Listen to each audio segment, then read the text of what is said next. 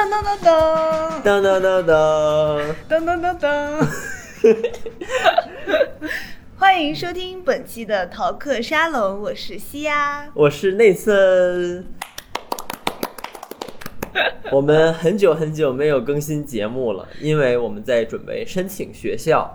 但是呢，学期结束了，现在马上要过冬至了，我们决定做一个冬至特别企划，来聊一下我跟西丫过去一年所看的电影和电视剧。对，书影音，这是一个丰富版的豆瓣年终报告。对，但我们其实会集中在两个部分来聊我们过去一年看的作品。一个是改编作品，然后它是有小说，然后哎，我们不是要用约翰马尔科维奇开头吗？哎呀，忘记了，没关系，我现在先给大家讲一个好故事。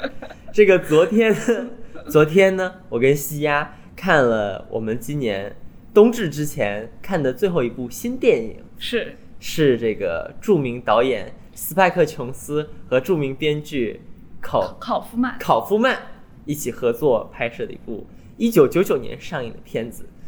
这部片子就是属于那种你会被它的标题所迷惑，觉得它是一部烂片的片子。约翰·马尔科维奇到底是谁？我也不知道是谁。但是你看了之后，你就会觉得这个电影就像你说的是像谁的？像杜上的马桶，像是杜上的泉，尊重一点。像杜上的那个装置艺术作品泉一样，嗯是一个艺术品，刷新了你对于电影的感官边界。简单来说，它有一个洞，然后从那个洞钻进去之后，你就会感受知名演员马尔科维奇的生活境遇。好，推荐就到这里，大家一定要去看，大家一定要去看因。为，因为它哪怕是电影的预告，它告诉你的也就那么一点东西，嗯就是你进去了，进去那个洞以后，你就可以看到马尔科维奇看到的东西，感受到马尔科维奇感受得到的东西。但是这个电影远远不止这些，一定要去看。这可以入选我们的年度五佳电影。总之呢，就是我们接下来来聊的作品呢，我们都会分析一下这个我们为什么喜欢。但这个我就不给你分析了，你就应该现在打开你的网页搜索。哦，它那个腾讯和优酷都是有片源的，嗯，完整版吗？我不知道。我觉得应该不是完整版。这个片有点涩涩的啊、未成年不要观看。什么东西？好，那我们接下来就聊我们两部分的作品。第一部分是改编作品由原著小说和电影改编，然后第二部分是爱情作品，然后涉及到初恋、热恋、离婚，哎，对，全方位一条龙龙服务。对对对，那我们就先从改编作品开始聊起。其实，嗯，过去一年，我我跟西亚两个人其实经常会拿改编这件事情做很重要的一个讨论的嗯元素。呃，其实有一个很重要的原因是，西亚上个学期上了一门关于改编作品的课。对，那个是一个小说和广播剧的改编。然后，呃，因为我其实挺少接触这种电影改编的，因为我挺少接触电影的。在以前，以对，因为会觉得小说当中，因为小说给你留下的空间很大嘛，然后你就觉得，嗯，电影它做不到这些，它不能把小说给你还原出来。但是现在看了那么多好的，就我觉得好的改编作品之后，我就觉得还不还原呢不是很重要，嗯它有的时候就是。这两个人有没有作者和导演有没有互相理解到，它也不重要。关键是这个作品本身成不成立，它有没有讲一个好故事，有没有打动你，就是这个是我觉得比较重要的。对，呃，那我们其实第一个讲的作品就跟刚才西雅讲的这个概念相关，嗯就是，嗯，我们第一个要讲的作品是原作是烧仓房村上春树在一九八四年写的一个非常超短篇小说，嗯，应该就是两三千字，那不超过五千字，对，绝对不超过五千。字。然后另外一个是呃李沧东导演，韩国导演李沧东在二零一八年拍的《燃烧》，这个应该是拿了一些电影节奖项的，反正是很出名。我自己最爱的亚洲电影之一。嗯这两个文本我是先看的《燃烧》，嗯应该西安也是我们是一起看的人少的。对，我是很久很久之前看过村上的烧烧仓房房，但是因为它是一个夹在一个小说集里面的，然后是一个。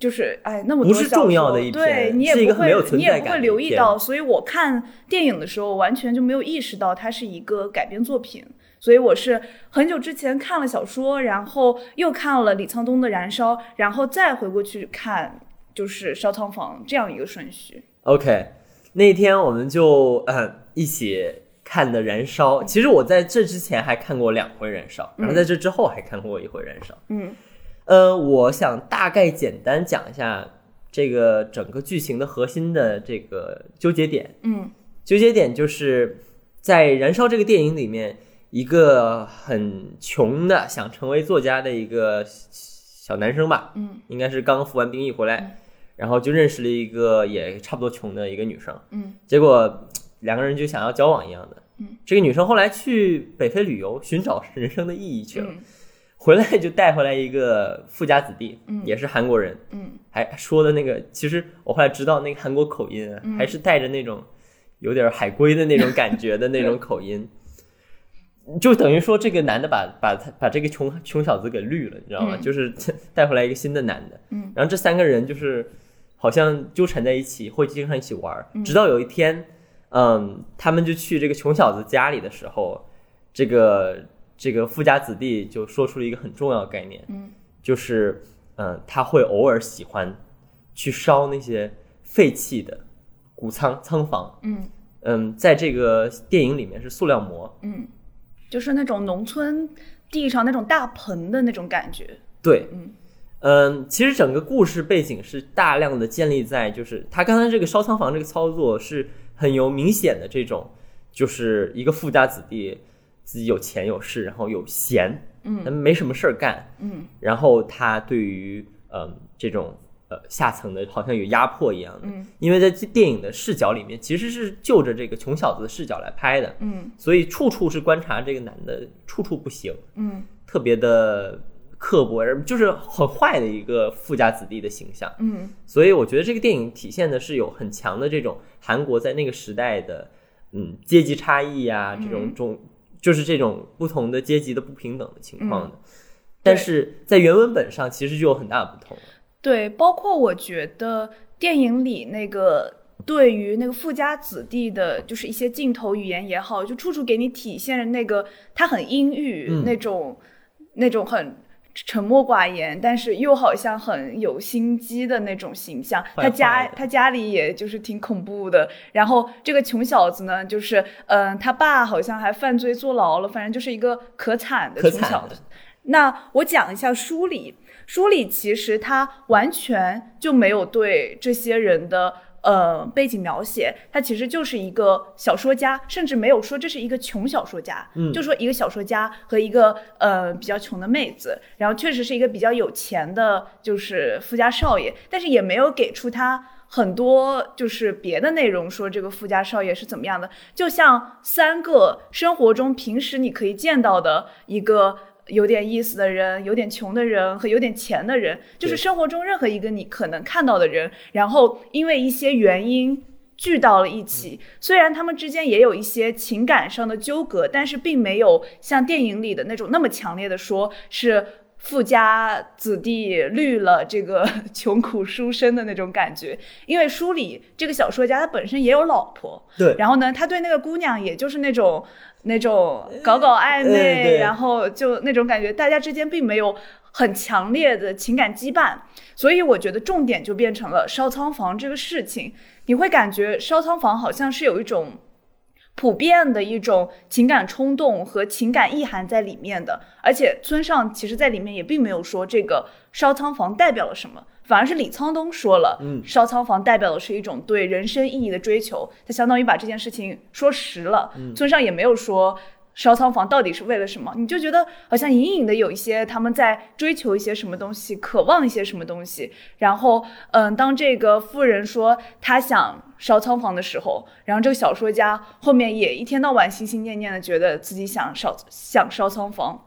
然后这个感觉好像也传给了读者，让读者就觉得就是你有什么东西想点一下的那种 那种感觉，因为这个里面就是没有人的身份是明确的。你读者在里面，你也是不明确的，你也是一个接收故事的人。我觉得这个就还挺不同的。对我，我我觉得这个作品村上就还是一以贯之他的那种文风，就是漂浮在现实之上的一层薄雾的那种感觉，就是你摸不清楚他到底想说的具体的那个想法是什么。嗯，包括呃，我觉得村上经常会把自己写进他的人物里面，他就是那个小说家。嗯，就是一种。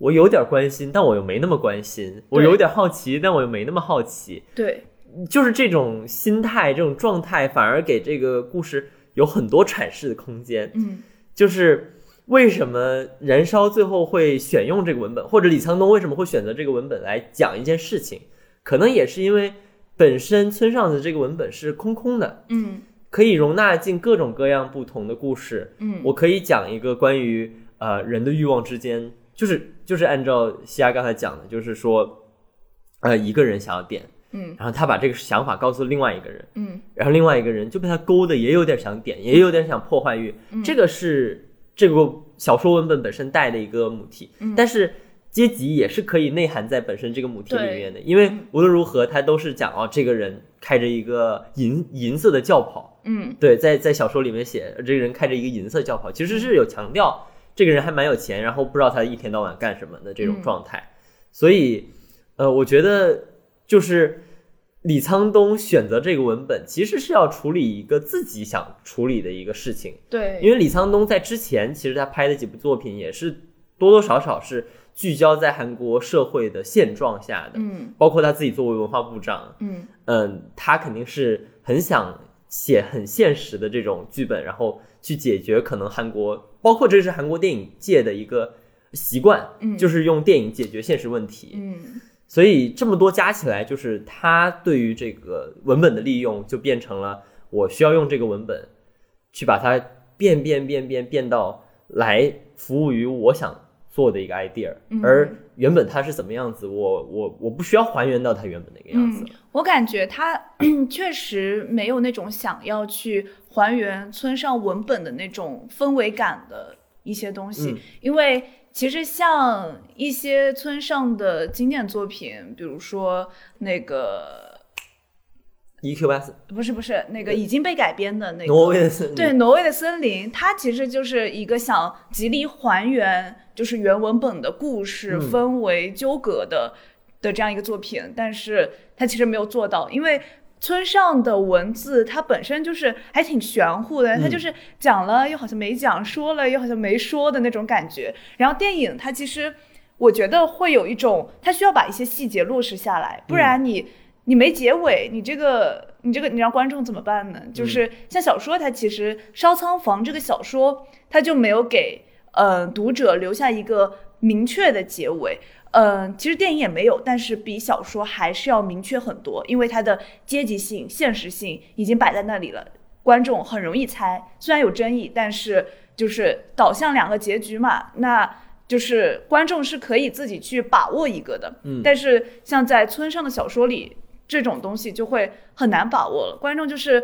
好像是这样，又好像不是这样，但是读者不会不会在意这件事情，就是他没有给出一个结局这件事情。嗯，也许如果如果有人想拍短片的话，也许能尝试去还原一下村上想做的那件事情。嗯，我觉得就是可能就得把它压缩到篇幅也短一些。嗯，就是你要变成一个两小时的有点商业性的这种作品，你就不得不要往里填东西，把它变成一个呃完整的故事。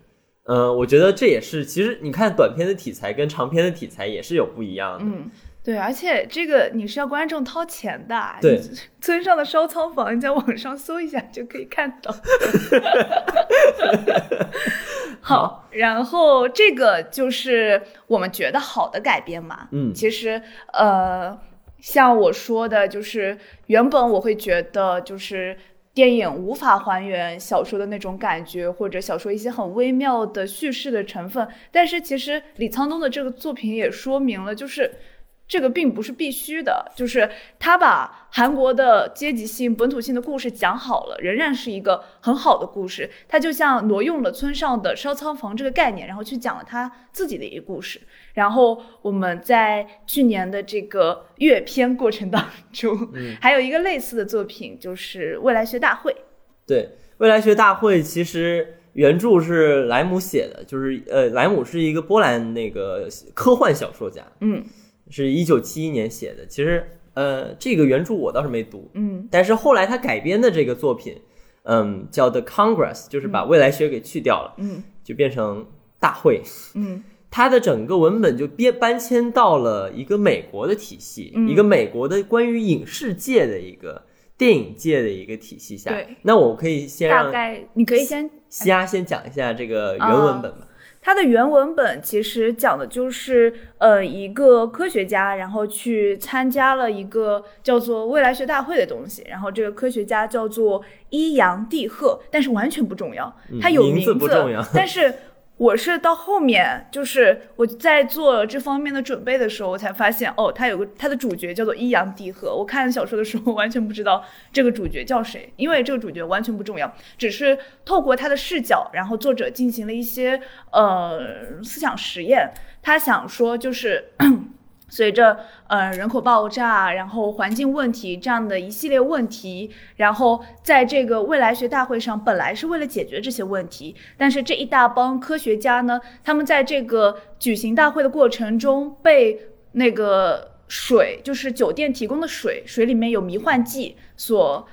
就是迷晕了，他们陷入了重重的幻觉，然后在这个幻觉里，他们的思维、行动、举止以及想象，甚至想象力，都是可以被那个喝下去的东西所控制的。有一些什么叫做快乐丸、幸福丸、知识丸，就是你各毒各种毒品，各种各种各种毒品，比如说你吃下去，污水就变成了热腾腾的汤，就是你所有的事情都可以通过吃下一颗药丸来解决。然后，呃，人的这种思维行动也可以被上层用这种方式来控制。所以他进行的思维实验就是说，当一切幻想和行动都可以被控制的时候，那么人类社会后面会怎么发展？其实是一个 挺抽象的、挺大的一个概念。对，你想，一九七一年写出这样的文本，我觉得后面很多的这种什么《黑客帝国》肯定都受到了这样的影响，嗯就是可能是间接的啦，就是这种缸中之脑啊，你的你的思维可以被操控。嗯作为一个神经科学专业的同学，就觉得啊、虽然这个很远，但是却又是可能的。其实，啊、这个改编作品是二零一三年拍的电影。它其实最有意思，就像我刚才说的，它整个转移到了一个演员的故事身上，嗯。讲的是一个快要过气的这个中年演员，这个演员叫什么？罗罗宾怀特，对，罗宾怀特、嗯。是一个现实生活中有的一个演员的名字啊。他演自己，他说他要快要过气了，嗯，呃，然后他的电影公司叫派拉蒙，是一个影射派拉蒙的一个虚拟的名字，我就叫他派拉蒙吧。就这个派拉蒙就说，啊那你要不要，要不要来？我把你扫描成一个数字版的你，嗯。然后你这个数字版的你就可以演出各种节目，我们有人工智能让他演各种节目，嗯。你不用再出演了，你只要不出现就行了，我就把钱给你。嗯。等到他二十年之后呢，他要去续约，其实是，嗯。他就必须去那个派拉蒙总部，嗯。但派拉蒙已经把他这个整一个州都给控制起来了。嗯。这个州，你进这个州，你就必须服用刚才我们说的未来学大会所提到的那种药物，嗯。它是一个安瓶。嗯。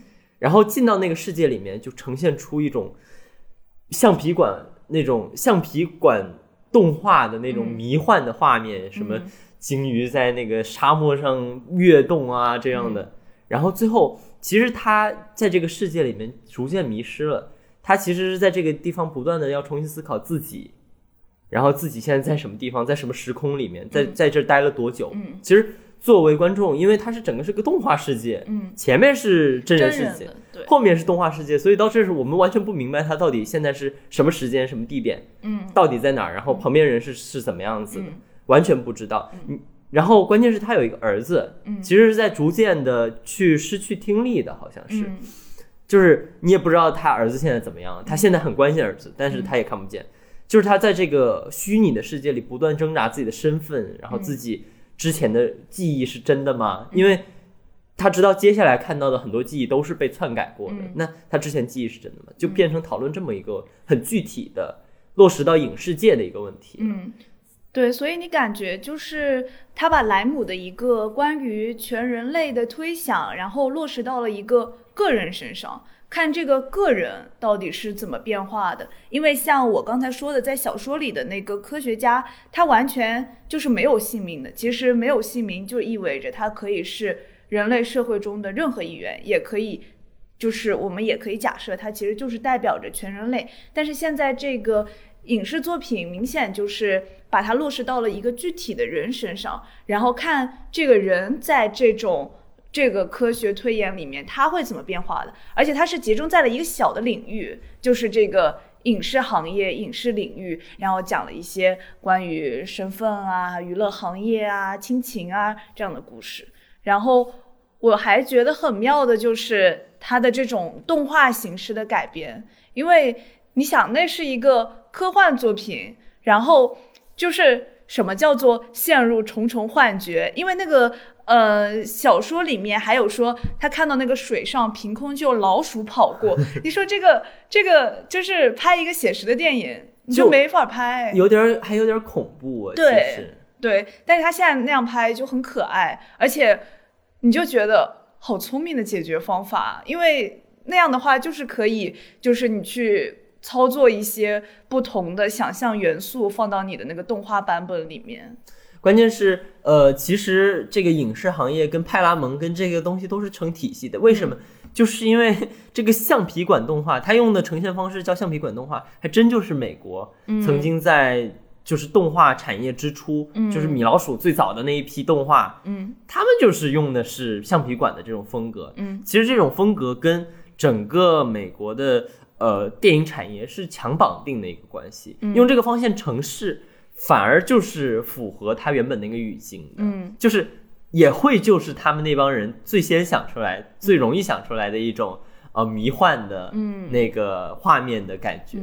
它其实有那个呃药丸和那个就是它的这种动画风格的，就是映射的感觉，都是一种迷幻的、让人晕晕乎乎的那种感觉。嗯，然后我觉得像那个烧仓坊和未来学大会，就是我们提到的这两个，它其实都没有就是照搬原著。就是它好像完全就没有说要拍一要致敬原著，然后要拍一个跟原著很像的东西出来。这个其实跟那个沙丘对，跟沙丘是有挺大区别的。我们之前还去看了沙丘，那电影也挺好看的。我觉得就是呃有两种不同类型的改编，一种就是像沙丘那样，因为它的原文本是一个史诗级的很宏大的那种。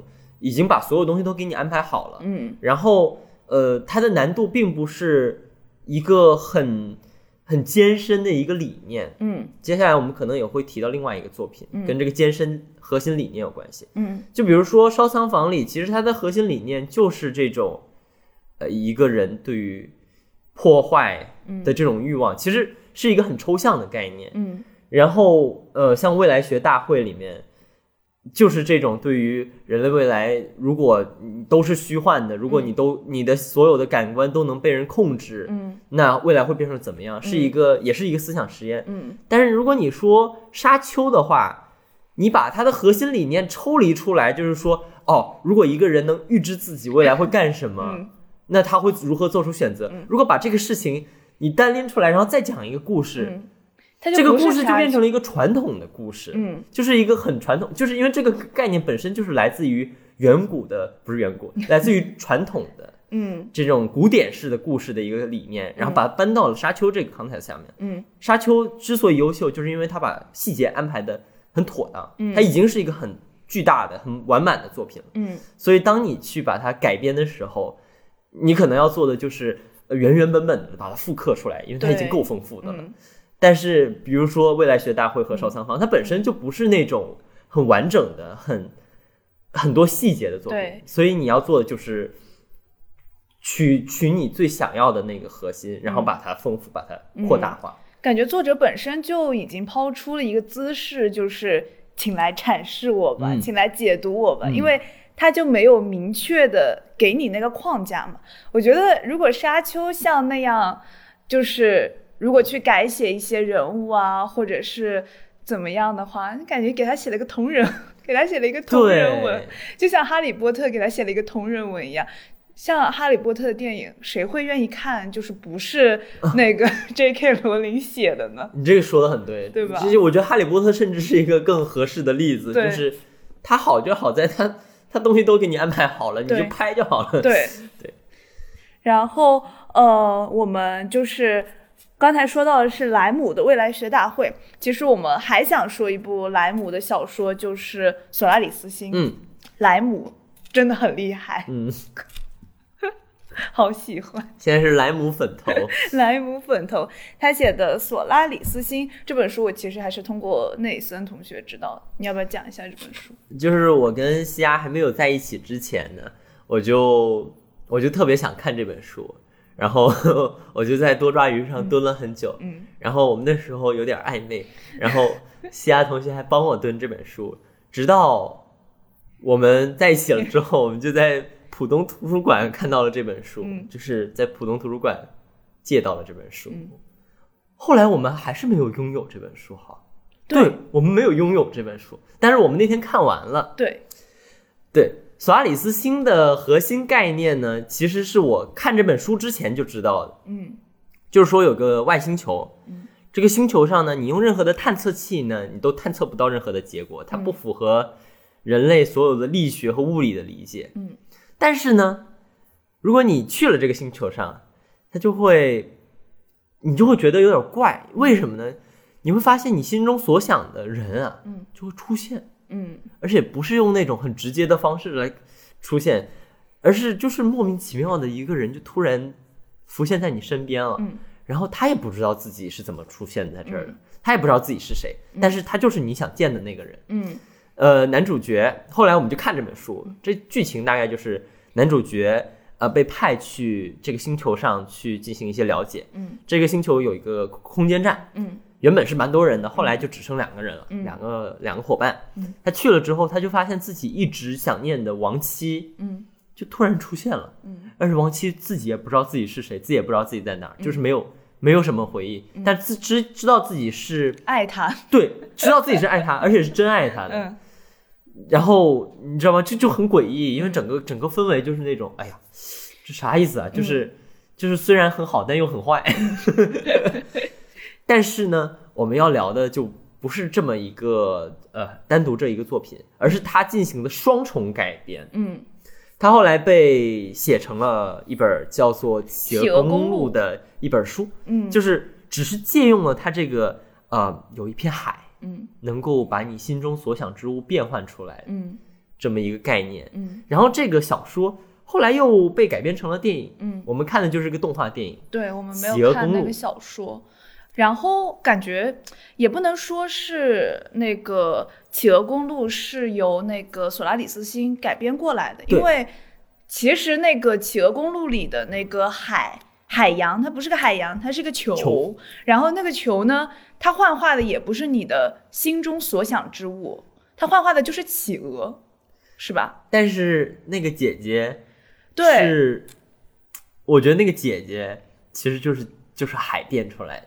啊，对就是它其实是这样一个故事里面，嗯，是以孩童的视角嗯，来展来展开的，一个小男孩一个小男孩的视角来展开的。然后这个小男孩的视角里呢，还有带着一些青春期的懵懂啊、悸动啊，然后和一个比他大好多的一个姐姐的那种小小的他那种悸动的心理。他的那个剧情大概就是说，有一个小孩儿特别聪明，家里爸爸妈妈都是科学家，然后这个小孩就很想去了解这个世界，嗯。但是同时他也在十二三岁，他在青春期，嗯。他其实是有很多悸动的，尤其是他去补牙的时候啊，嗯。不是补牙，他去拔牙的时候，那个牙医诊所里有一个大姐姐，嗯。那个大姐姐胸很大，嗯。处于就是性启蒙吧，就是让这个小男孩有点喜欢，嗯。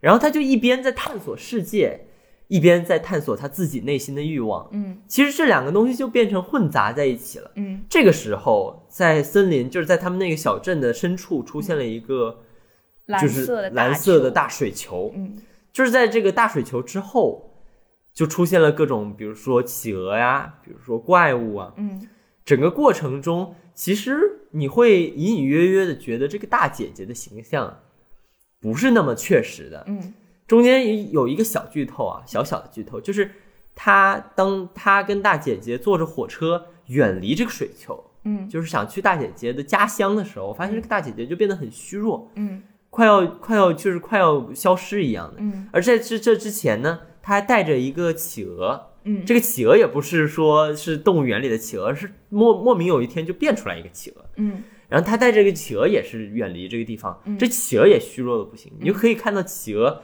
跟姐姐可能是同一个东西。嗯然后，就是其实他这个双重的关系，就是这个小孩儿对于水球的研究，就是对于自己内心欲望的，对于自己内心性启蒙的那个欲望的研究。嗯，其实这个东西可以反映到原本的那个索拉里斯星的文本里面，就是人类到底为什么想要去探索这个世界。嗯就是人类到到底为什么要把这个星球弄明白，嗯以及他变出来了一个女人，嗯那研究这个变出来的女人跟研究这个星球之间有什么区别？嗯，其实我觉得他跟原文本是很契合的，在这嗯方面，但是他又在尝试做一个自己想要问的问题，就是。嗯，可能他想问的问题就更落实到一个小孩儿，就是他如何去认识自己嗯的欲望嗯和自己对于世界的渴望嗯的这两者之间的关系。原文本会让你感觉是一个非常宏大的主题，嗯是人对宇宙的探求，一种可知不可知之间的矛盾。然后，其实森见登美彦就是《企鹅公路》这本书是一个日本作家叫做森见登美彦写的，他就是以一种很可爱的视角，然后把这种追寻未知、不可知这种之间的张力就表现出来了。我觉得就是这种改编是让人很耳目一新的，就是你不会觉得它是呃想要照搬原来的，然后给你创造一个就是史诗的太空史诗的那种宏大的场面，它就是落实到了概念本身。然后以另外一种叙事方式给你讲了出来，然后呈现出来一个非常可爱的作品。对，对，呃，我们顺便再稍微安利一下另外一部根据森见登美彦的这个小说改编的嗯这个电影，叫做“春宵苦短，少女前进吧它是这个日本知名动画导演汤浅证明的作品。其实目前来说，还是我心目中这个动画动画电影第一”。。嗯不是因为他画的有多好，也不是因为综合实力有多强，嗯就是它里面呈现的那种精神状态，嗯那种可爱的向上的嗯。喝酒状态，让我们觉得很赞。嗯，今天是冬至嘛，我们今天晚上应该会重新温习一下这部电影，对。就还挺好的。对，特别建议这个电影可以在冬至看一看，因为不过不知道大家听到的时候来不来得及，但是冬冬整个冬天看其实都还蛮合适的，嗯。最好喝着酒看。对，好，那我们就再来聊最后一部改编作品，就是《推拿》。哦，对。啊，对，推拿，推拿是呃这个非常出名的，拿了茅盾文学奖的这个毕飞宇，对他的原著小说，嗯。其实不是一部旧小说，嗯。是零八年写的，其实很新很新的一部小说。然后在二零一四年被中国非常非常顶级的导演娄烨 嗯改编成了电影。嗯呃，关于这个改编，其实我们有很核心的一个跟前面都不一样的东西要聊，所以我们可以先简单介绍一下毕飞宇的作品以及毕飞宇的一些语言特点。嗯，毕飞宇写的这个作品，它的大概内容其实主要内容我就不复述了。它讲的其实就是一群盲人在推拿店的故事。我觉得确实是一个比较群像式的故事，然后呃，涉及到好几对盲人的爱情故事，以及一些就是开店时候的纠纷啊，以及一些就是绿了没被绿啊，什么嫖娼啊不嫖娼啊之间的故事，就是是一个群像故事。其实细节呢也没有那么重要。然后毕飞宇的这个小说。我不知道听众里面有没有人看过那个《俗世奇人》，就是讲那个天津卫的那种老手艺人的故事，就是那种念念叨叨又有点搞笑，然后行文非常流畅的那种。然后毕飞宇的他其实也有一种一直处于一种评述和描写，就是反复跳脱，然后一直在那边逼逼赖赖的感觉。我觉得是一本非常有趣的小说，因为它就是以这种。呃，外部人自己吐槽自己的那种视角，然后来写这个故事。然后，呃，整个小说给你的感觉就是，他的故事虽然最后结局是挺挺悲伤的，但是你看下来，你还是会觉得是一个很一气呵成、很流畅、很畅快的一个小说。嗯，但是如果你熟悉娄烨导演的风格的话，你就会发现娄烨导演跟毕飞宇的语言风格几乎是。一直以来就是相反的，他几乎能不用旁白就不用旁白，他是一个完全不喜欢用旁白的一个导演，呃，或者说他的旁白是很极简式的那种旁白，然后他平常就是那种人狠话不多型导演，嗯，都是能用画面解决的，基本就是少说两句话的那种，嗯，可能也没那么严重吧，嗯，但是绝对不会像毕飞宇那么多话，嗯，那由他来改编这么一部就是。刚才西亚说逼逼赖赖的一部作品，他会怎么改编呢？其实你就能看到，尤其是你要描写一个盲人的故事，嗯，盲人的心理状态啊，你怎么用影像来表达，其实就是一个很大的难题。嗯，那我就觉得他不仅完成的很好，而且其实是把整个故事。就是通过语言风格上改变，然后把人物都其实都进行了一些转变。嗯，就是嗯，我看原著的时候，我觉得每个人物都还是有很丰富的那种内心戏，然后每个人物都是其实有点小活跃的，嗯，然后有点小骄傲的，嗯。但是落实到影像上，你就看到其实这帮盲人有的人就是很很沉默，嗯，很沉默的，然后。很多东西是不会轻易跟人说的，然后很多东西是用一些动作啊，用一些小小的一些习惯性动作来表现出来的。就比如说这个男主角，嗯，是一个有点苦大仇深的一个状态。嗯，怎么苦大仇深呢？他就是他带着老婆来到了一个新的这个按摩按摩按摩按摩对按摩店。嗯，说话都说不明白。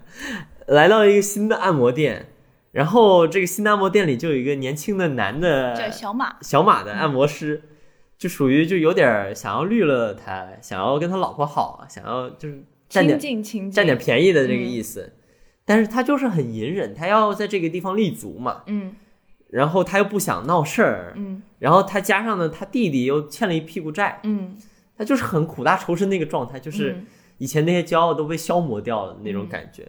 然后他就天天拿一个夹子，嗯，去夹自己的手，嗯，就影像里用了很多这个镜头去描述他夹他自己的那拿那个夹子夹手的这个画面，还有就是，呃，他被绿了之后，嗯，呃，有一个镜头就是他拽着他老婆，嗯，跑到旁边一个床边坐下来，就是属于有点报复性的想要证明这是我老婆，嗯，你不许动她，就跑到一个床边，然后床上有个风铃，嗯。他在这个床上去亲他的老婆，因为盲人是看不见的嘛。你拉着你老婆去亲，没有人能看见。嗯，但他就坐在那个风铃有风铃的那个床上，那风铃就铃铃铃铃。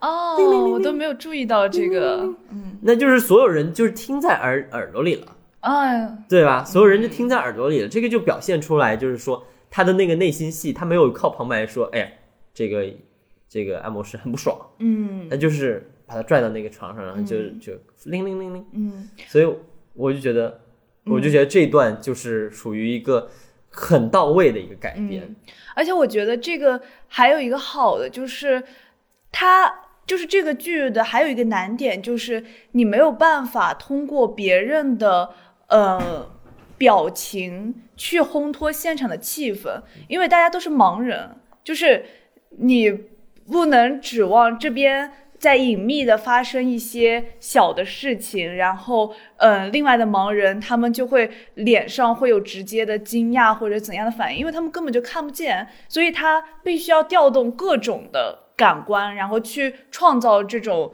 就是动作和反应之间的关系。嗯，对，所以就觉得，嗯，娄烨导演在这个地方实现的其实非常的非常好，而且。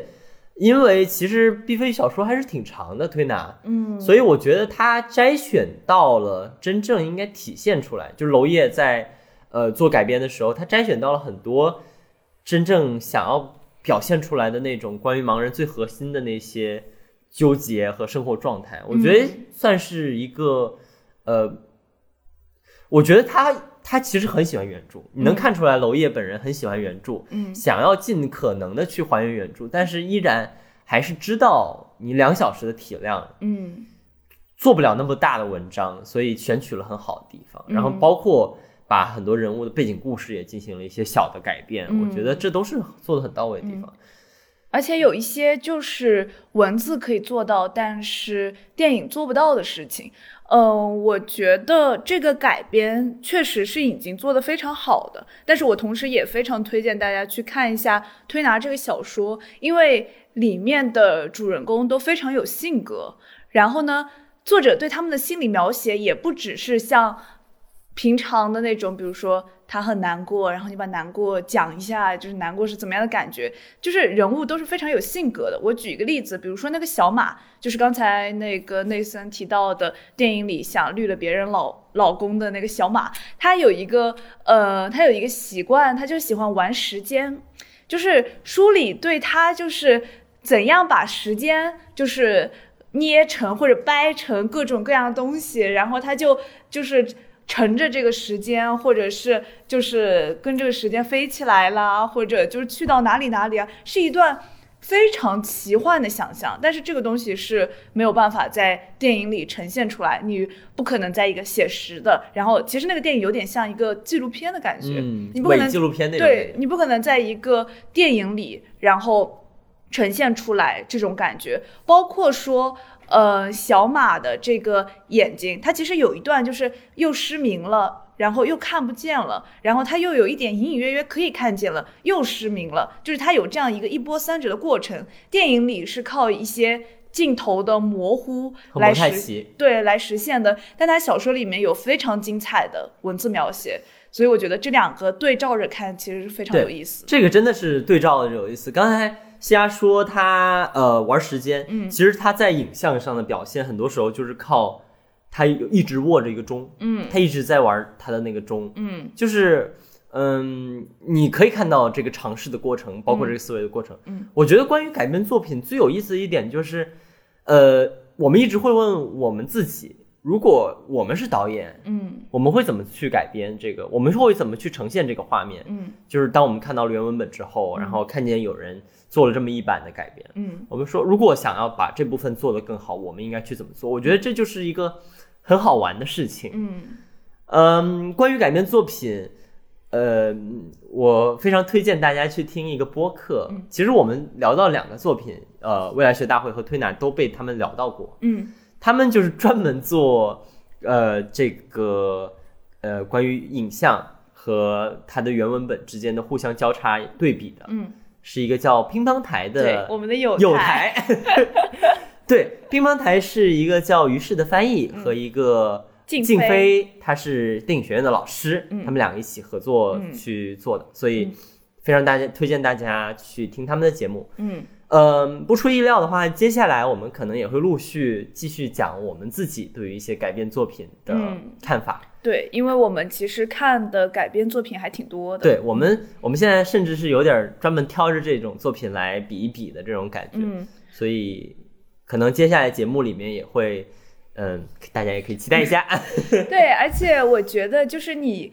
看的越多，然后其实你对这种媒介本身具有的特性会越清楚，然后你对导演的苛责也会减少。我觉得我其实之前对导演的苛责还蛮多的，就是就比如说，我会说，我觉得小马这段玩时间的东西非常精彩，但是电影里就是表现不出来。那你这电影这个媒介是不是就是不行？嗯但是有很多东西也是电影里有的，然后小说文本里面达不到的，而且你看的越多以后，你就你就知道有些事情就是由于这两个媒介本身的不同所带来的这种局限性，然后有哪些是被这个电影的特性所放大的，有哪些是被这个电影的特性所局限的，就是会在这种嗯、比较阅读的过程当中会特别明显，而且也特别有意思。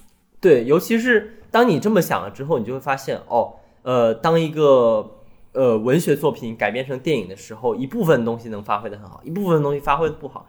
借助这个过程，我觉得其实也是帮助我们去理解电影里面的原创文本，嗯就是为什么有的原创文本写的那么的好，嗯那么的在画面表现力上抒发出来了，嗯就这个故事为什么这么适合这个银幕？嗯，其实我们是可以从这一一组一组的对照里看出来的。对，因为有的东西它就是能发挥好，嗯有的东西就是发挥不好。嗯我觉得这个练习也是帮助我们去理解所有的影视的一个小窗口吧，算是。嗯对就像你刚才说的，就是而且不是说这个作品一定要有深刻思想，一定要有什么特别精巧的故事，它才能成为一个打动人的好作品。因为影像本身就是有影响力的，它就是有那种 picture 的中文 是什么？图像，哦，图像 所带来的冲击感，嗯，比划半天。好，那我们接下来就转换到另外一个部分，就就是是爱情作品。对，然后呢，我昨天在整理的时候，我发现一个套路，嗯但是这个其实也不能说是套路，因为你一个作品、一个故事，你要写一个爱情故事，你其实是你必须得这么写，就是就是说这两个人他们一开始不认识，后来发现彼此特别合适，你因为只有特别合适了才可以谈恋爱。嗯，谈恋爱了才会有爱情作品嘛。嗯然后你特别合适，然后就谈恋爱，然后谈恋爱以后呢，你越来越熟悉了，你就会发现，哎，你们不合适了，那怎么办？那你们就只能吵架，嗯或者分手，嗯或者离婚。嗯那我们其实我们看的作品都是这个套路。嗯，那怎样说这个作品我们觉得是打动人的作品，还是不打动人的作品，就要看他们的合适是不是成立的，他们的吵架吵到了一个怎样的水平，是不是够能够说服人。然后这个就是我们这次想要讨论这些嗯、呃爱情作品的一个出发点。对，呃，尤其刚才说吵架这部分啊，就是说，呃，吵架能不能说服人是核心落在到底是不是一方大错特错，另外一方完全无辜。对这个这完全没意思了，对吧？那这样子是谁没见过渣男，对吧？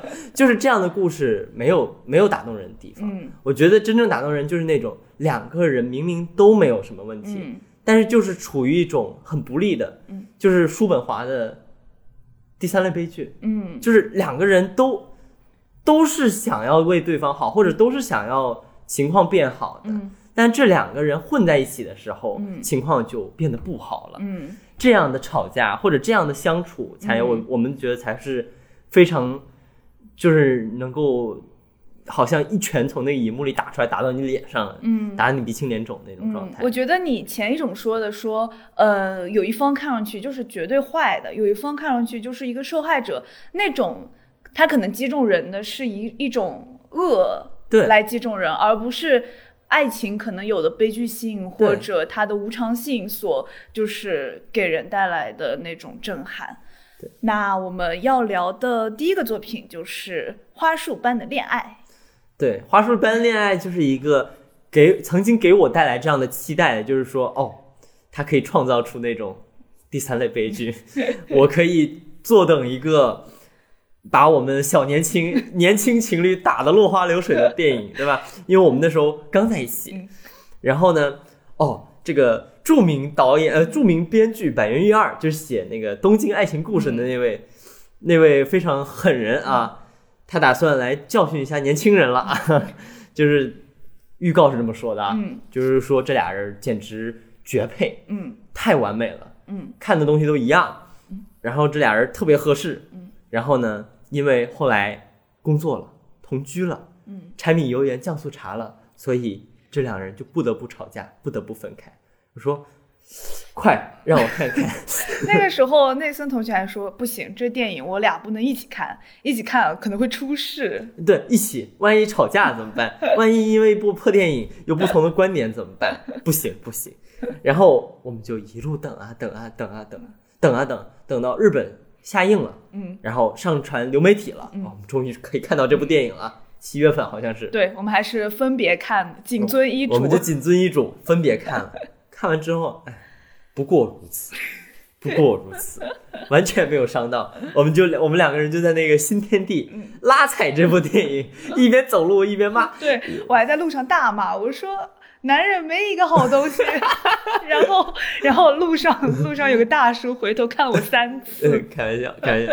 对，刚才西亚不是有意的，大家不要 不要当不要当真，不要当真。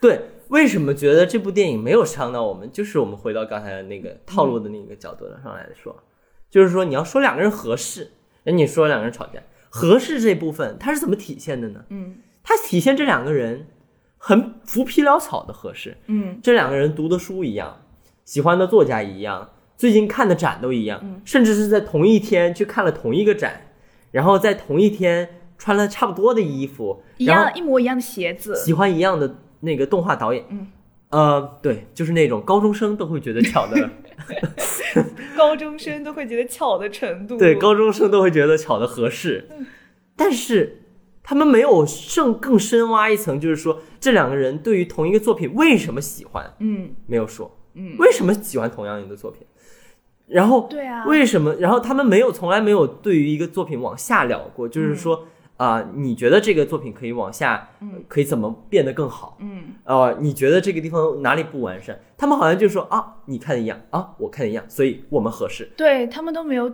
下落到一个价值观或者审美的层面。你说在《哈利波特》里面，一个喜欢赫敏和罗恩的人和一个喜欢赫敏和马尔福的人，能一样吗？能一样吗？能在一起吗好？幸好我幸好我 generally 对哈利波特就是一般般。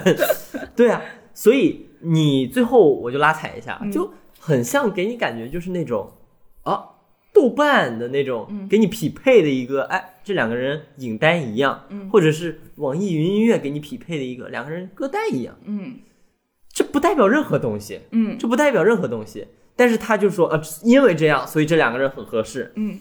不行，那哦哦哦不对不起啊，就这样就就开始拉踩这个作品了。哦，我们没有预警，哎呀我们忘了预警。哦，呃，我我们现在找补一下，我 我们现在找补一下补一下，嗯，找补一下补充一下，就是我们在聊这些呃一些恋爱上面的观点，或者是对作品的一些观点的时候呢，全部都是个人观点，个人观点。个人观点可以提出不同意见，对你也可以对我们提出批评。对，我觉得我们我们两个其实也没有资格去 judge 任何人的关系，因为我们两个才就是类就是小朋友，我们两个就是小朋友，我们两个也没有在一起很多很很久，所以呃，大可以来呃评评价我们对于这些东西的观点啊。对对对，我们绝对不正确。OK，对，所以这是一方面啊，嗯就是说他们表现他们合适是这么表现的。嗯然后表现他们吵架，永远就是这个男生就是逼逼赖赖。嗯。这个男生怎么样呢？稍微剧透一下，就是这个男生后来去工作去了，嗯。然后这个女生找了一个相对就是轻松一点的工作，嗯。结果这个男生就是为什么你工作那么轻松？嗯。为什么你还可以看小说？嗯，为什么你还可以看电影？哎、不是啊，就是你工作，他也工作，你们一起工作，而且这工作不是你想去找的吗？嗯。就是这个女生也没有一定 push 你要去找这个工作，嗯然后你们两个明明就是可以一起赚钱，然后就是赚钱也不丢人啊，嗯。然后你为什么显得那么的急躁？对，好像呃，我觉得他是很嫉妒这个女生，就是这个女生还可以看动漫，这个女生还可以看电影，而我只能在这里工作。苦苦逼逼的工作，对然后他就会觉得只有没有办法看书、看动漫嗯和做那些闲暇时光的那些工作才叫真工作，嗯其他的工作都是假工作。嗯呃这个就觉得，呃，你真的是刚开始看那些书的人吗？就是不禁让人怀疑你到底有没有看过那么多书。而且我感觉他们吵架的方式会让你觉得他们完全不会沟通。对，就是我印象特别深刻的一个细节，就是呃，男生要工作，然后那个女生在打游戏还是什么的，然后呃，那个男生就过来看了一眼。然后女主说：“哎，你要一起玩吗？”然后那个男主说：“不，我还是回去工作。”然后呢，他说：“那你可以把声音调大一点，然后我可以戴着耳机继续工作。”然后那个男主就是戴上耳机之后，然后那个女主就不玩游戏了。他会觉得：“哦，那我这个玩游戏是不还是打扰他？但是那个女主，你能明显的看出来，她也是有点怅然若失的那种感觉。但是他们就没有借这个有任何的沟通。对，我觉得就是，我觉得确实可以说，你确实可以反驳说，这种沟通在现实中就是很难的。但是很难不代表就是不可能。就是如果你这是一个呃好的电影作品的话，我觉得你就是要把那种你可以做到最好的事情，你做到最好，然后。再去呈现一些你觉得是无可奈何的、真的无法改变的事情，这样才会让人真的觉得就是他们是相爱的，他们已经尽力了，但是生活就是这样，他们没有办法改变这一切。你就感觉他们其实没有表现出他们是在努力去维护和和修复他们的关系，嗯。就是一步步两个人一起把把那个关系推的特别特别的糟糕，所以就这样的作品真的很让人觉得可惜。嗯。就是你说为什么我会那么期待，肯定是我觉得这个概念很好，嗯。一对小年轻如何被社会毒打，然后最后嗯，就是无论如何关系都破裂了。就是你说这是一个，尤其对于我们小年轻来说是一个很好的概念，我们就是想学习一下。结果你你给我看的是这两个其实都对自己的关系很不负责任的小年轻，所以就会让人觉得啊，so what？嗯，而且我本来以为打的是一个真实牌，因为嗯、呃之前呃有说就是编剧在写这个剧的时候，他其实是写了很多信，是吗？就是嗯他先仿照那个男女主的性格口吻写了大量的信，那本书对这个是他的创作过程。他在创作这个之前，他写了一本书叫《初恋与不伦》，好像是。然后他就是在《初恋不伦》那本书里面，其实就是一直在写书线体的这种，嗯，爱侣之间的对话。然后在创作这个剧作的时候，为什么我们会那么期待？也是板垣瑞二这么一个知名导演，在呃知名的编剧，在很开始的时候，就是在尝试去写，嗯呃，一对情侣之间的这种来信。嗯那你就觉得哇，以这种方式去尝试去凑近这两个人，应该会把他们的内心写得很好。嗯但你没想到，他其实可能，我觉得他花了太多精力在去讨好年轻人的喜好上。嗯就是我们反过来说啊，就是说这个电影里面，其实你能看到这么一个四十多岁的编剧，在很努力的去融入大量的流行文化。嗯因此，其实这个电影获得了很大的票房成功，变成了日本好像是霸榜多少周的一个来，就是冠军票房冠军。嗯他用的歌曲是日本现在年轻人非常非常喜欢的，like Awesome City Club，嗯就是一个非常非常出名的一个 J J Pop 的一个嗯流行乐队。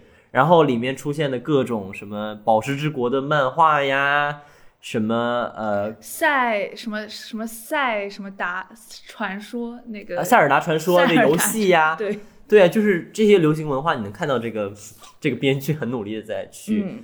接触，但是如果你花太多精力在这种很表面的这种符号化的这种东西上，你不回到这个文本上去思考一些跨越时代的，就是不同年代的年轻人一起会面临的这个问题，嗯。就是我从学业的这个世界里面嗯怎么变到这个成人的世界，这个过程中这对年轻的爱侣要跨越什么东西？嗯。他不去仔细去想这个问题的话，嗯。我觉得那这样的剧本就是很可惜。嗯，对，我会觉得说，那编剧是不是想说，可能看上去非常完美合适的情侣，他们实际上是不合适的。但是这个主题其实是有一点略显庸常，对，因为它前面既然已经塑造了他们那么完美、那么合适的形象，其实我们的期待会是他们在对彼此的关系上也是一种包容的，嗯相对趋于完美的，嗯就是有很好的沟通的这样的一种状态，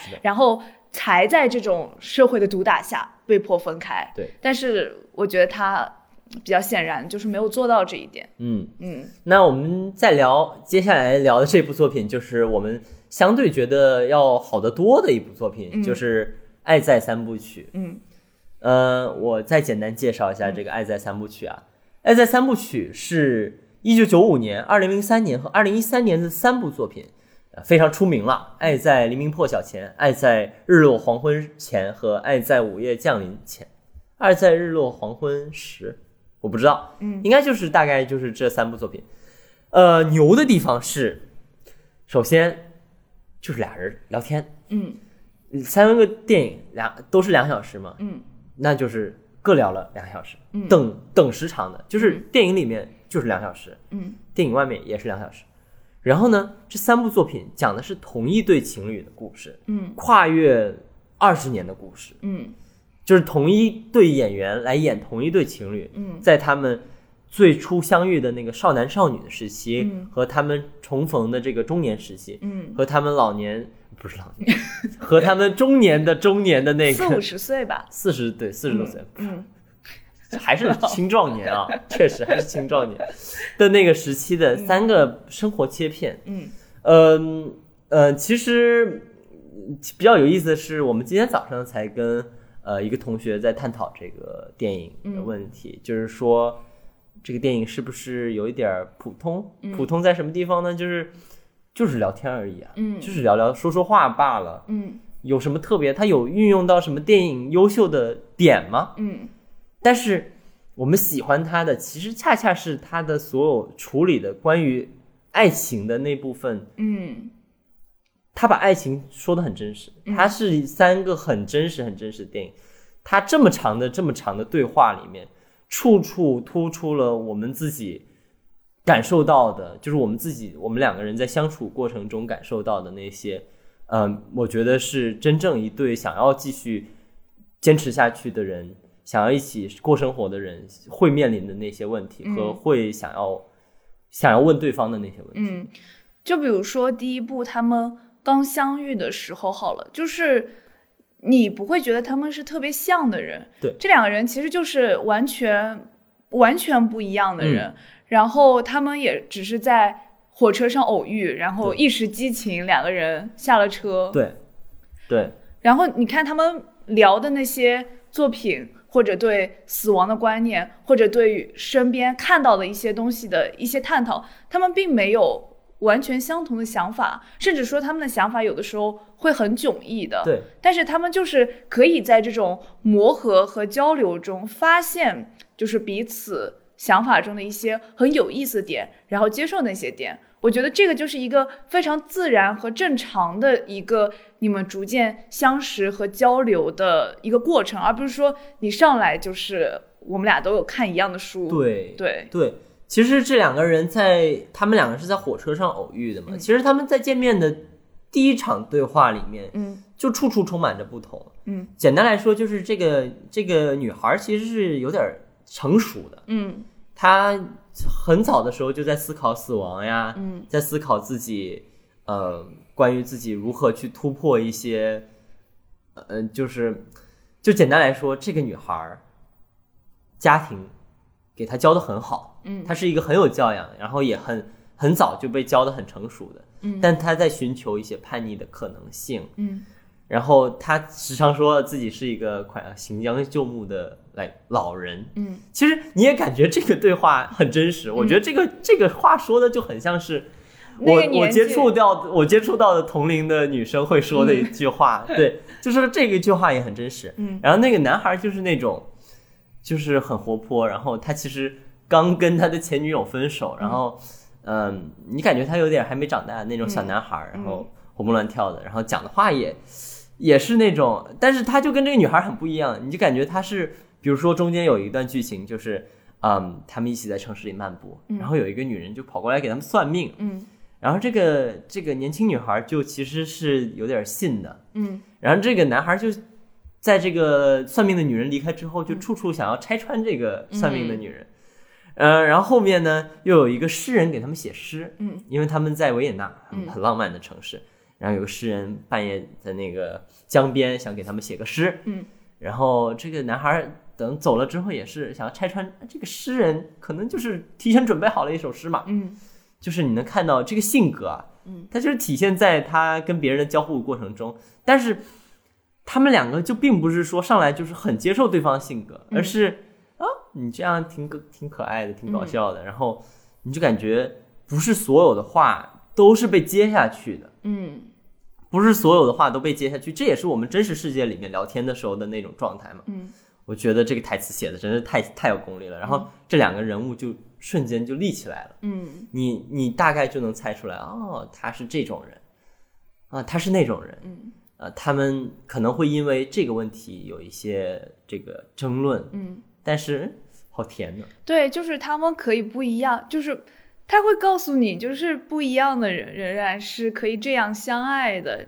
然后这个其实是现实生活中就是会发生的事情，而那种就是豆瓣好友式的那种恋爱是现实中不会发生的完美完美情侣的形象。就尤其是当你想到，呃，其实我觉得最危险的就是那种豆瓣完美情侣的那种形象，嗯它是一个注定会走下坡路的过程，嗯。就是你一开始你见到他，你你你的想象、你的期待就是这个人既然所有看的作品跟我一样，嗯。但他应该就是完美的，嗯。他应该所有的想法都跟我一样。嗯。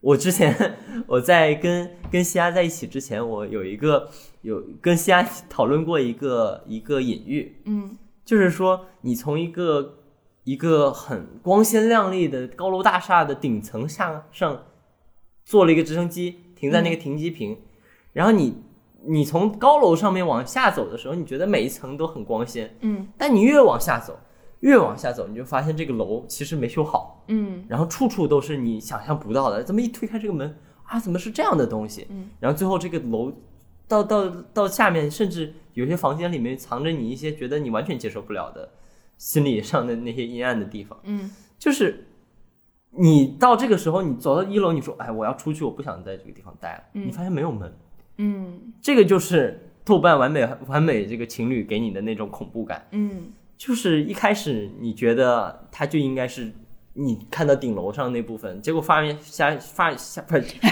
发现下面总有一些你接受不了的点，嗯。对，反而是这个《爱在三部曲》里提供的这种视角，就是说，哦，我推开门，嗯。我从楼下进去，我发现，哎，怎么这也不是我想象，那样也不是我想象，但是你越往上走，你越发现，哎，有些还是跟我想的是非常而且相似的，或者我很期待的。对，而且你觉得，哎，在这个地方我学到了很多东西，嗯。这栋楼里我看到了很多我可以学习的新东西，嗯。这个楼竟然可以这么设计，我觉得这个是它好的地方。嗯。尤其是我跟西亚都特别喜欢的第第三部，嗯。第三部其实他们已经到了四十多岁，而且他们其实第三部里是有一场真正意义上的争吵。对，我觉得那个就是我现在看过的很多情侣吵架戏里面最好的一场吵架戏，因为他其实他吵得非常的激烈，而且你也很难说谁对了谁错了，嗯，好像是一些关于领养孩子的问题，不过这不重要。而且关于关于到底去哪个国家生活的问题，对，就是一个你生活中真实可能面对的问题，而且你就是一个很难解决的问题。那他们两个其实到最后也没有给出一个真的解决方案，而是呈现了一种互相妥协的状态。我觉得这个其实是可能生活中很多问题就是被这样解决的，就是由妥协而解决的，并且。这个并不是坏事。如果不能接受妥协的话，这两个人就是不可能继续继续在一起的，因对为不是所有的事情都会被解决。是的，我觉得，而且很很好的一点就是说，他没有把这两个人描绘成那种完全理性的人。嗯就在这个过程中，无论是这个这个女生，哎，嗯已经不是女生，就是这个我该怎么讲？这个女主角，嗯这个女主角，她也在中间耍了脾气，嗯。就是摔门走了，嗯。然后过一会儿又回来了。这个男生，这个男主角其实中间也耍了脾气，嗯。就是你这么说的话，我就不跟你讨论下去了。对，显有一些显得很没有耐心的片段。那我觉得这个就是最真实的地方，就是其实吵架的时候，就是两个人都会有没脾气的那个时候，嗯。但是不是说一方就完全放弃了沟通，就是他们接下来还继续在嗯。尝试去弥合，去把这个继续推进下去，然后继续讨论这个问题，嗯，那最后没讨论好，那最后就就这样。对，最后其实也不是就这样，他们两个其实也靠一些呃其他方式缓和回来了。嗯。靠一些可能跟这个吵争吵无关的那种，呃，调情、聊天，呃，或者讲一些开玩笑的话，嗯。就调和回来了。嗯。你能想象到他们可能后面还要吵一场，嗯。但是没关系，嗯。这个问题可能最后十年之后，你能想象他们又因为说，哎，当年我就是迁就你，嗯。我就跟你去了那个屁地方，嗯。但是我觉得他给我们的信心就是，哪怕我们之后要不断的回到这个过程中，嗯。不断去想，哎，我们可能要有这样的争吵，但是哎，问题也就是这样。嗯。但是这两个人可以依旧生活的很幸福，嗯。因为你能想象到啊，尽管其实前面他们已经为什么他最后会有这么一场大争吵，嗯。是因为他们接下来其之前的五年六年里面，他们已经积累了很多很多的问题需要被解决，但是他们依然可以拥有一个很美妙的早晨。嗯。很美妙的中午，他们一起在聊着，like，就是很好很好的那种，让我们觉得很憧憬四十岁生活的那种嗯。天。嗯。我觉得就这个电影的给我们的那种教教育和给我们的力量，都在这一场一场对话里面嗯就、就体现出来。嗯，但我觉得这个可能会跟我们的性格以及我们对关系的态度也有一定的影响，因为我觉得还是会有很多人觉得，就是事情是要被解决的，嗯不然这个事情会变成各在两个人之间的一个、一个，就是随时可能爆发的炸弹啊什么之类的。但是其实我们都是那种觉得这个事情存在是没有关系的那种人，嗯。所以这也是为什么我们会特别喜欢这部片子的原因，以及我们并不觉羡慕这一段关系的对，以及我们并不觉得它是过度理想化的原因，反而觉得它很真实。可能那些觉得生活中有非常多嗯细碎的矛盾在妨碍生活的人，可能会觉得这是一个过于理想化的电影。嗯。嗯。然后我反而会觉得《爱在》的这个电影其实蛮有小说感的。哎，是的，对它，因为它是七八年拍一部，然后呃，每次给你他们生活片段中的俩小时，嗯前不着村后不着店，然后一些对话的，他们过去七八年中发生了什么，你也只能从他们的。只言片语中推测出来一些，然后你也不知道他们是不是换了很多国家，他们中间吵了几百次架，嗯就这种事情你都不知道。这个反而像是小说能够给你的一种想象空间。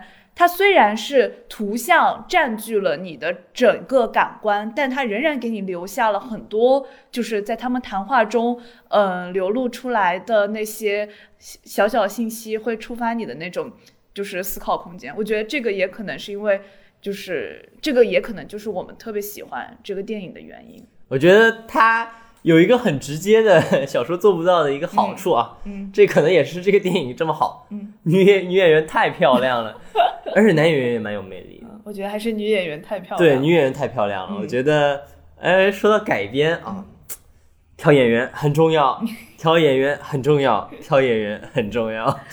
然后呃，前面两个其实都是关于，其实都挺甜的。前面两个电影超甜的都挺甜的。其实第一个电影，哪怕他们最后是一个分手，但是还是觉得挺甜的。嗯，他们至少展现过甜的片段了。对，但是接下来一部 就是我感觉全程在撕逼。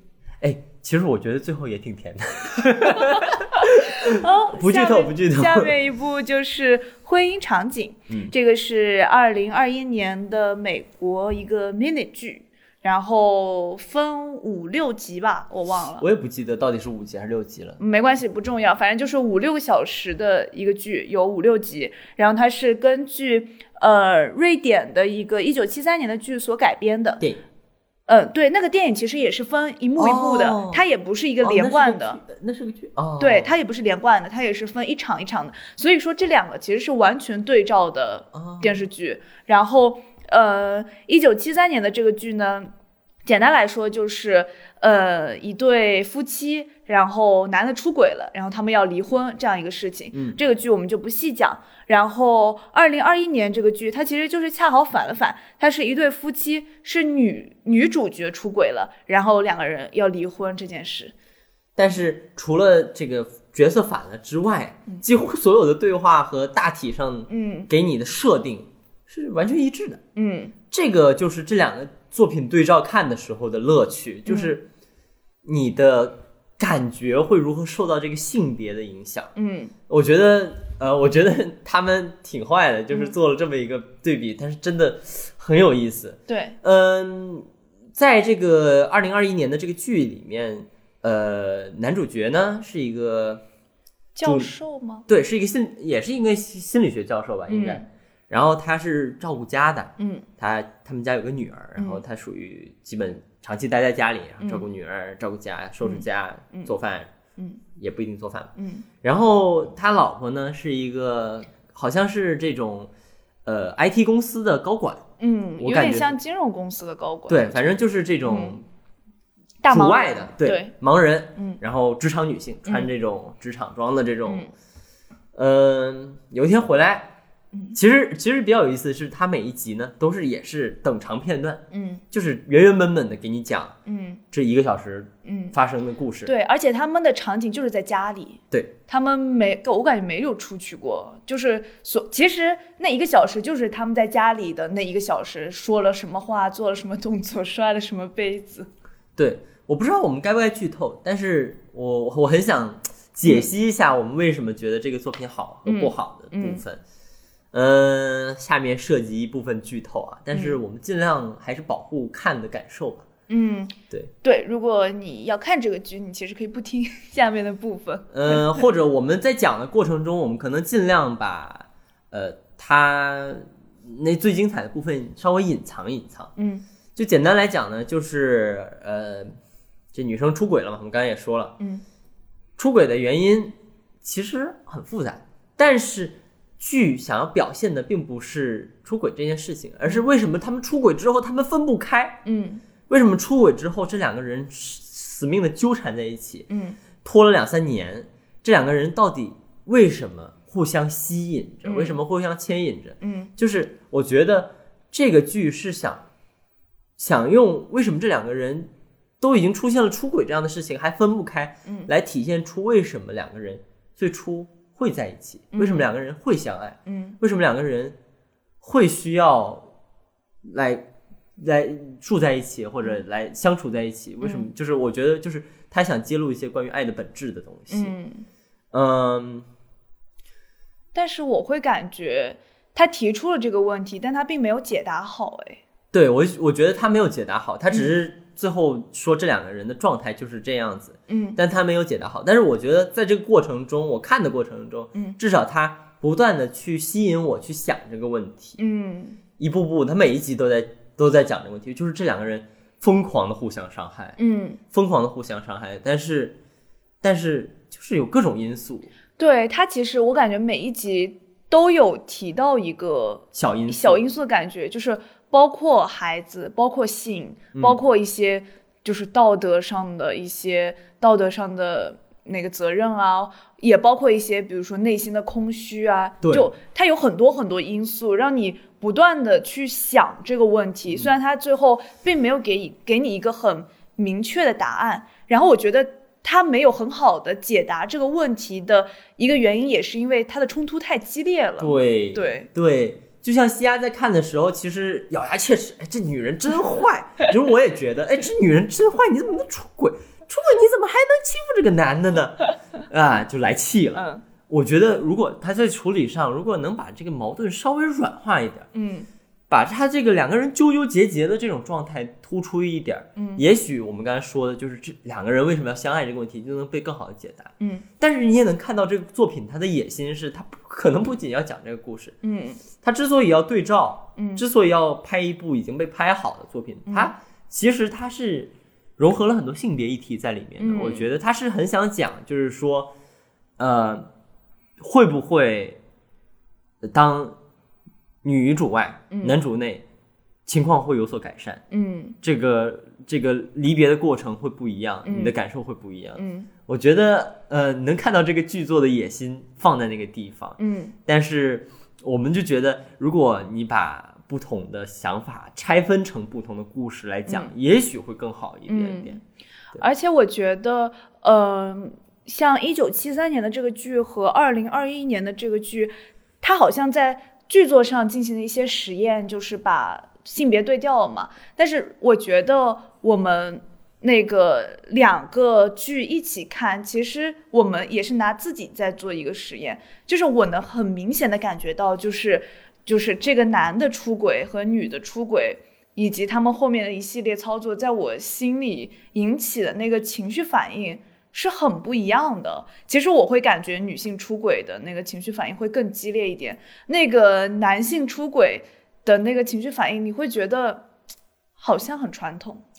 对对，对，就是啊、呃这个就聊到，其实真的就是这两个对比看的时候最有意思的那部分。嗯我也在想这个问题，就是我也我跟你有一样的感觉，嗯我不我不知道会不会是因为二零二一年拍摄更先进，然后嗯情绪表达应该更充分这个原因，或者是迷你剧它有五个小时，那边只有两个多小时，嗯 时间上拉得开，嗯但是真的会让我觉得婚姻场景的这个剧版情绪的激烈程度，让我更深的同情那个男的。嗯而我觉得我看的那个一九七三年的那个版本里，我会有时候在想，就是你是个女生，你为什么还要同情这个渣男？对你为什么不离开他呢？你就是对，就是嗯我我代入的时候那个状态不一样，就是嗯那个就你会经常说你是不是傻？这个男的明显就是个坏蛋，你赶紧走，嗯你不要再跟他纠缠了。嗯但是在这个剧版里面，你就会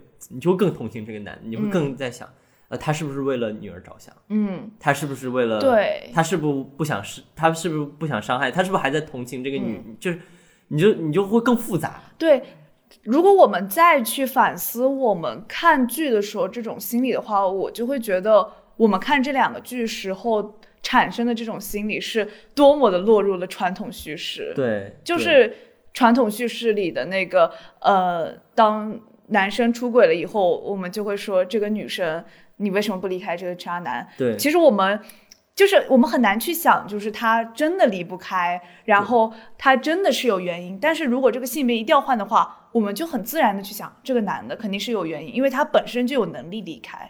对对，对，你你就感觉，其实你你看到背后，我们之所以有这种感觉，是因为我们预设嗯这女生有点傻，嗯这女生这都看不出来吗？嗯对，但其实我现在回想一下，他难道不会有那个男生有的那种感觉吗？她难道不会觉得这个男的也就是她她这个出轨的丈夫也很可怜？嗯就是我们现在去，我们我们可以看到网络上的时候，嗯很多人就是说，为什么会有人同情一个出轨的丈夫？嗯但是说实话，当我们去看这个剧版，我们以一个男性的角度去带入这个出轨的女，我是真觉得她有点可怜。嗯就是我真觉得这个出轨的女性有点可怜，嗯就是我我我认认真真的带入这个时候，我真觉得她有点可怜，嗯然后我真觉得这这个女人也很可怜。嗯，对，就是就是当我反过来这么去想那个七三年那个版本里面的那个女生的时候，我就会觉得啊、其实没有那么的简单。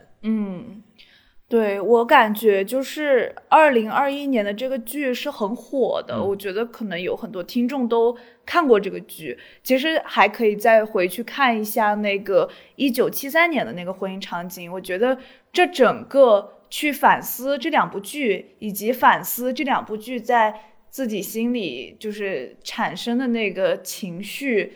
的不同是非常有意思的，是就是我觉得就是那个试验室一下子，因为那种剧带给你的直接冲突带来的直接情感变化，是你自己也能够明显感受到的，它就是不一样的。那为什么不一样？这个就是非常值得思考的的一个事情。对对，我我们发现，我们对于爱情作品的这个评价体系跟 上面这个改编作品就其实是不一样的。嗯你会发现，就是哦，我们我们现在已经完全聚焦到它带来给你带来情绪感受的那部分了。嗯，对我觉得啊、聊的好爽啊，聊的好开心啊！哎呀，那我们最后再推荐一些作品。对我们最后再推荐两部轻松愉快一点的作品，嗯一部是剧，一部是电影。嗯，那我来推荐电影。好，呃，我想推荐的是那个《普罗米亚》，这其实是一个动动画片，画片，动画电影。动画电影，就是就是，哎，我觉得这个状况就是很混乱，就是我也不知道这个 IP 是什么，我也不知道这个呃作者或者这个导演是不是有名，这个片子是不是地位很高，然后他怎么怎么样，因为我是不看动画片的人，呃，我也很少看电影，但是这个片就是它的色彩。和这个动画的流畅度，以及它的整个故事都非常的饱满和完整，是一个热血片的那种感觉。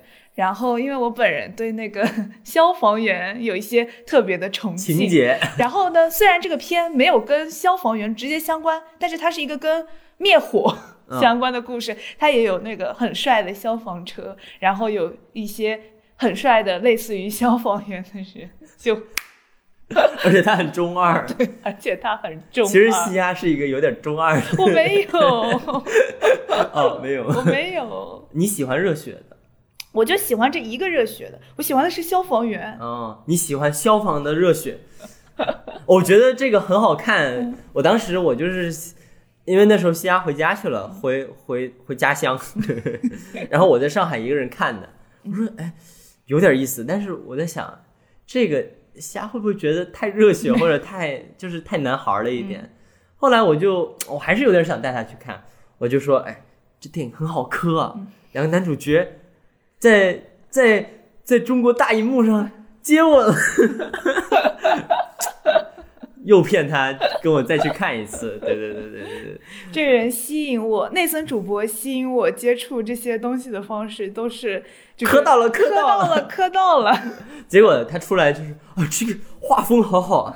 我说你磕到没怎么磕的，我说啊，那你这么喜欢？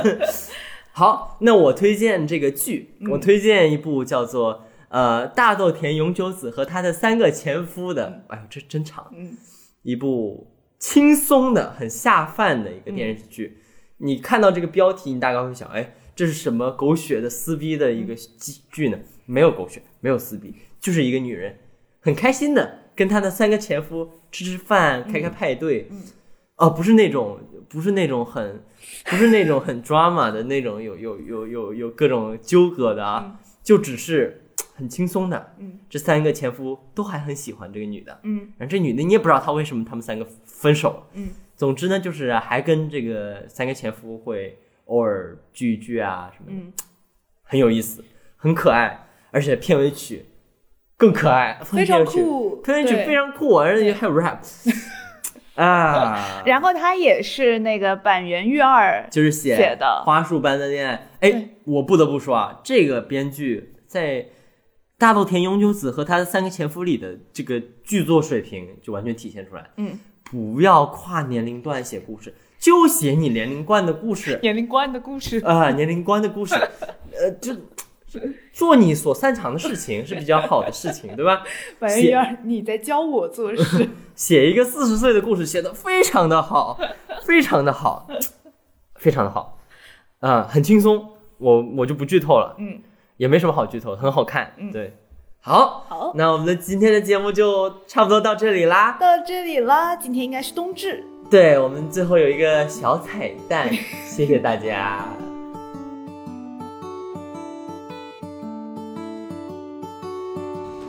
こにいるの？窓のそばにいるよ。何をしてるの？何にもしてないよ。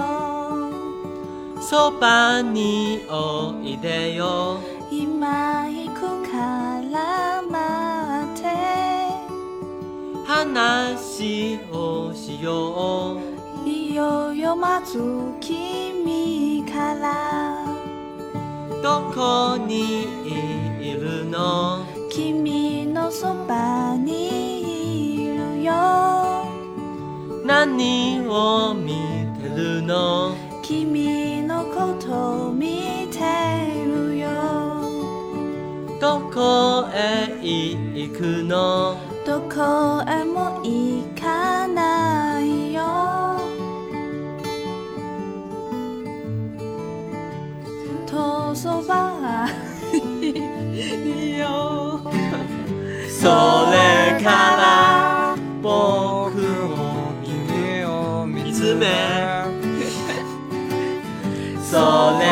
らいつも同じ話。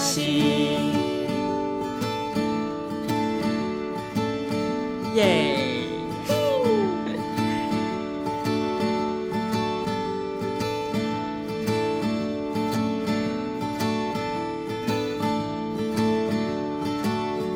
どこにいるの？隣の部屋。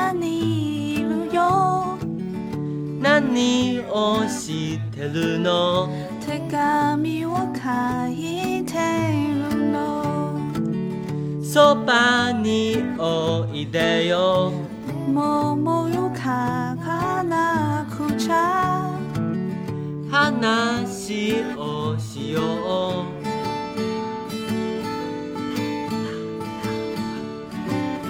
それ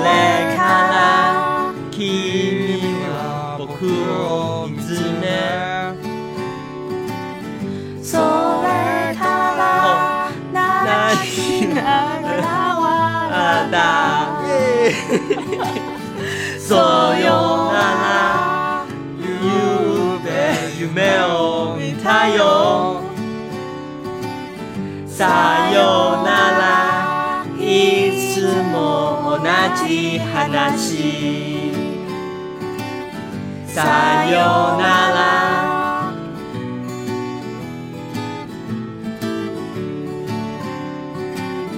さよなら。